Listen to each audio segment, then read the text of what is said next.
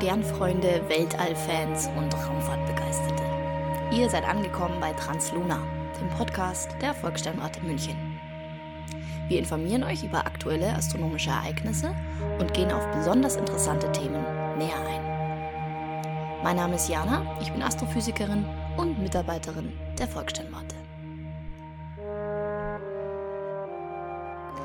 Lange haben wir uns nicht mehr gehört. Es war viel los in der letzten Zeit und ich dachte, wir machen mal einen leichteren Einstieg und zwar soll es um etwas gehen, was gerade an unseren Himmel zurückkehrt und es hat auch so ein bisschen eine persönliche Komponente, denn ich möchte heute über einen ganz besonderen Stern sprechen. Ich glaube, man kommt als Astrophysiker oder Astrophysikerin nicht drum rum, irgendwann Lieblingssterne zu haben und genauso ist es auch bei mir. Und einer dieser Lieblingssterne, weil ich sie einfach unfassbar faszinierend finde, wahnsinnig viel erforscht worden, ist für die Menschen sehr, sehr wichtig gewesen in der Geschichte und ist es auch heute noch. Das ist der Stern Vega. Vega gehört eigentlich zum Sommerdreieck, das heißt, sie ist jetzt gerade so wieder dabei, an unseren Nachthimmel zurückzukehren. Also vor allem in der zweiten Nachthälfte ist sie dann da. Im Sommer ist sie dann auch abends äh, sichtbar. Und ich möchte heute ein bisschen was über sie erzählen, ein bisschen über sie sprechen, einfach dadurch, dass es so ein wichtiger Stern ist und einer der Sterne, der auch immer wieder in Literatur und Kultur auftaucht, aus den verschiedensten Gründen. Und ich dachte, wir machen mal eine kleine Folge dazu. Vega gehört zum Sternbild Leia. Äh, aus dem sind äh, vor kurzem, also im April, die Lyriden entsprungen. Wir haben ja schon mal in der allerersten Folge über Meteorschauer gesprochen. Die Lyriden sind ein solcher Meteorschauer, ausgelöst durch einen Kometen, also durch den Schweif eines Kometen, durch den die Erde sich durchbewegt. Und äh, zu dieser Zeit scheinen eben aus dem Sternbild Leia direkt bei der Vega diese Meteore zu entspringen. Im Sternbild Leia ist der hellste Stern Alpha Lyrae, also Vega. Der Name leitet sich aus dem Arabischen ab und äh, bedeutet so viel wie herabstoßender Adler. Vega ist momentan ungefähr ab 22 Uhr im Nordosten zu sehen, wo sie aufgeht und dann immer höher an den Himmel steigt. Sie ist, wie gesagt, ein Teil des Sommerdreiecks zusammen mit Deneb im Schwan und Altair im Adler. Sie gilt aber natürlich neben der Sonne als einer der wichtigsten Sterne für die Menschheit und darüber möchte ich heute ein bisschen sprechen. Sie ist nach Arcturus der hellste Stern am Nordhimmel und hat eine Magnitude von ungefähr 0,0. Da kommen wir auch noch mal genauer drauf zu sprechen. Sie ist 25 Lichtjahre entfernt und zählt damit mit Sirius und Arcturus zu den hellsten Sternen in der Nachbarschaft der Sonne. Also mit 25 Lichtjahren ist man noch in der lokalen Nachbarschaft von der Sonne. Wir wissen ja, die Milchstraße ist groß, das Universum ist noch größer. Vega ist also wirklich eher einer der näheren Sterne. Vega ist der erste Stern nach der Sonne, von dem es Fotografien gab und auch ihr Spektrum und ihr genauer Abstand mittels Parallax-Methode wurde als einer der ersten Sterne gemessen. Sie ist also der erste Stern nach der Sonne, der irgendwie wirklich genauer und erfolgreich genauer untersucht wurde. Sie ist ein weiß leuchtender Hauptreihenstern, das bedeutet, sie verbrennt noch immer in ihrem Kern Wasserstoff zu Helium, so wie die Sonne. Die Hauptreihe ist sozusagen der Mittelteil, der Hauptteil des Lebens eines Sterns. Und sie ist auch noch relativ jung, vor allem im Gegensatz zur Sonne. Man schätzt ihr Alter auf nur zwischen 386 und 573 Millionen Jahre. Im Vergleich, die Sonne ist 4,6 Milliarden Jahre alt, sie ist also deutlich jünger, aber sie wird aufgrund ihrer Größe auch nur circa eine Milliarde Jahre alt werden. Vega ist etwas größer als die Sonne, sie hat den 2,73-fachen Sonnenradius und 2,2-fache Sonnenmasse. Und wir wissen ja, dass Sterne, die größer sind äh, und vor allem schwerer sind, ihren Treibstoff schneller verbrauchen. Das heißt, der Wasserstoff im Inneren der Vega ist sehr, sehr schnell aufgebraucht und daher wird dieser Stern auch nur knapp eine Milliarde Jahre alt.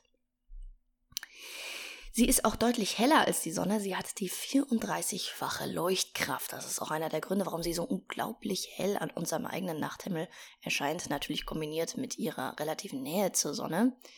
Und sie hat eine höhere Kerntemperatur als die Sonne. Das spielt wieder damit rein, dass sie Wasserstoff effektiver verbrennt, aber dadurch natürlich auch schneller ihren Treibstoff verliert. Ursprünglich wurde die Vega als Nullpunkt für Magnitudenmessungen festgelegt mit Mach 0,0. Heute geht man allerdings davon aus, dass Vegas Helligkeit minimal schwankt. Das ist so ein bisschen unglücklich gewesen. Ähm, man hat sich Vega ausgesucht, sie war sehr nah, sie war sehr hell. Ähm, man hatte sie relativ gut äh, erforscht bereits zu dem Zeitpunkt und hat dann einfach gesagt, wir machen ein äh, Helligkeitsschema, eine Helligkeitsmessung für Sterne und wir gehen mit Vega als Nullpunkt da hinein. Also wir machen einfach nur eine Messung sozusagen, sind die anderen Sterne heller oder dunkler als Vega und hat Vega damit als Nullpunkt mit Magnitude 0,0 festgelegt, weil man auch davon ausging, dass sie sehr gleichmäßig hell war.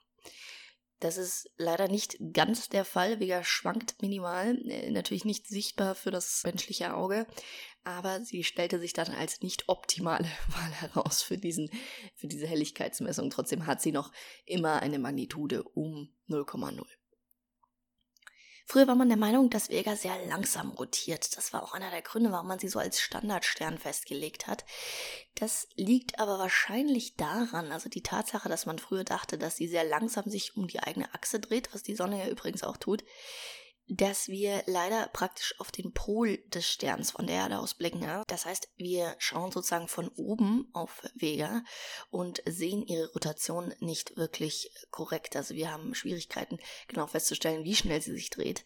Inzwischen weiß man, dass Vega wahrscheinlich mit der 93-prozentigen Geschwindigkeit sich um sich selbst dreht, die sie auseinanderreißen würde als wenn sie sich etwas schneller drehen würde, wäre sie nicht stabil. Und am Äquator hat sie eine Geschwindigkeit von 274 kmh. Also sie ist einer der wirklich schnell, schnell drehenden Sterne. Und äh, aufgrund dieser Rotation ist sie eiförmig und hat nicht überall die gleiche Temperatur auf ihrer Oberfläche.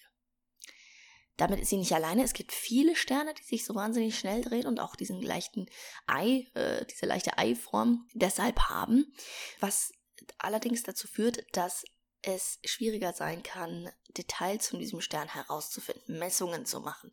Weil der Stern diese wahnsinnige Rotation hat, zum Beispiel äh, sind die äh, Spektrallinien teilweise ausgeschmiert, also sind viel breiter als bei einem Stern, der nicht rotiert. Das ist zum Beispiel auch ein riesengroßes Problem, wenn wir Planeten um einen Stern finden wollen mit der Radialgeschwindigkeitsmethode.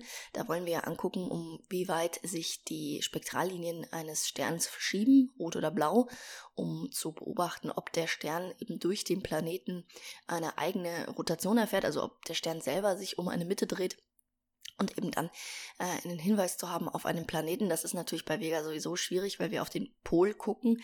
Äh, das ist äh, höchst suboptimal für Radialgeschwindigkeitsmessungen. Aber auch für andere Messungen ist diese enorme Rotationsgeschwindigkeit sehr, sehr schwierig und äh, verbaut uns ein bisschen den Blick auf die Details von Vega.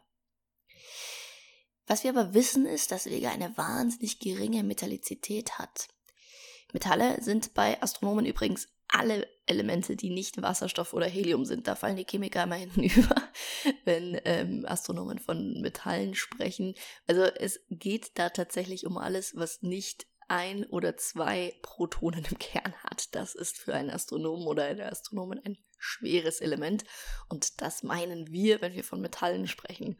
Das ist natürlich etwas ganz anderes als Chemiker meinen, wenn sie von Metallen sprechen. Aber Bleiben wir mal bei der astronomischen Definition. Wir sind ja bei einem Stern. Vega hat nur zu 0,54 Prozent besteht sie aus schwereren Elementen als Helium. Also sie ist wirklich hauptsächlich Wasserstoff und Helium und im Vergleich zu wahnsinnig vielen anderen Sternen und vor allem im Vergleich zur Sonne hat sie wahnsinnig wenig Metalle.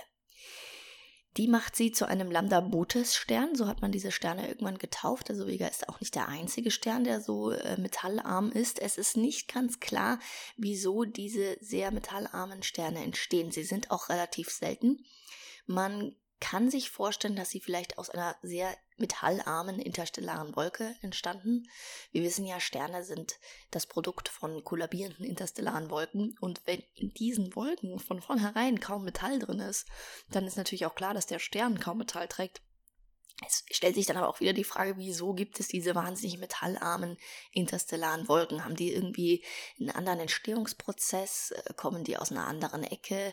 Äh, ist da vielleicht vorher irgendwas passiert, was diese Wolken äh, gestrippt hat sozusagen, also sie ihres Metalls entledigt hat? Das ist nicht ganz klar. Wie gesagt, diese Lambda-Botes-Sterne sind auch nicht so häufig, dass man ähm, große Sample Size hätte, an der man das feststellen könnte. Und zurückberechnen könnte, wieso diese Sterne so sind, wie sie sind.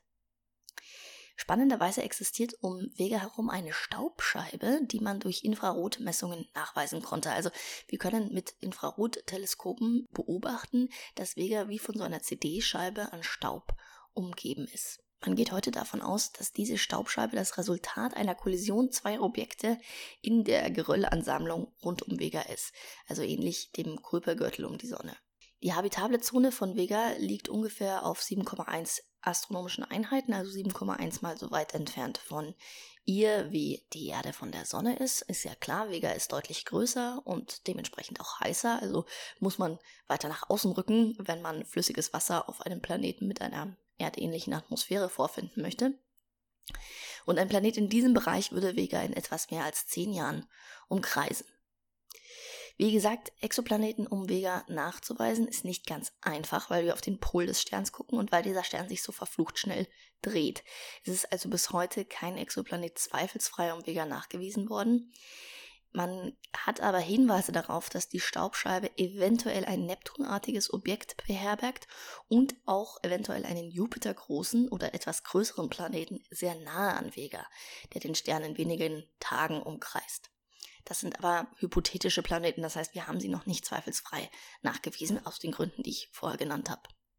Ja, wenn man sich dann aber vorstellt, dass es so einen Planeten um Vega herum gibt, dann kann man sich ja auch überlegen, okay, wie sieht denn die Sonne von Vega aus aus, also von einem Planeten, der um Vega kreist? Ist die Sonne genauso wichtig und prominent am veganischen Nachthimmel, sage ich mal, wie äh, die Vega bei unserem Nachthimmel?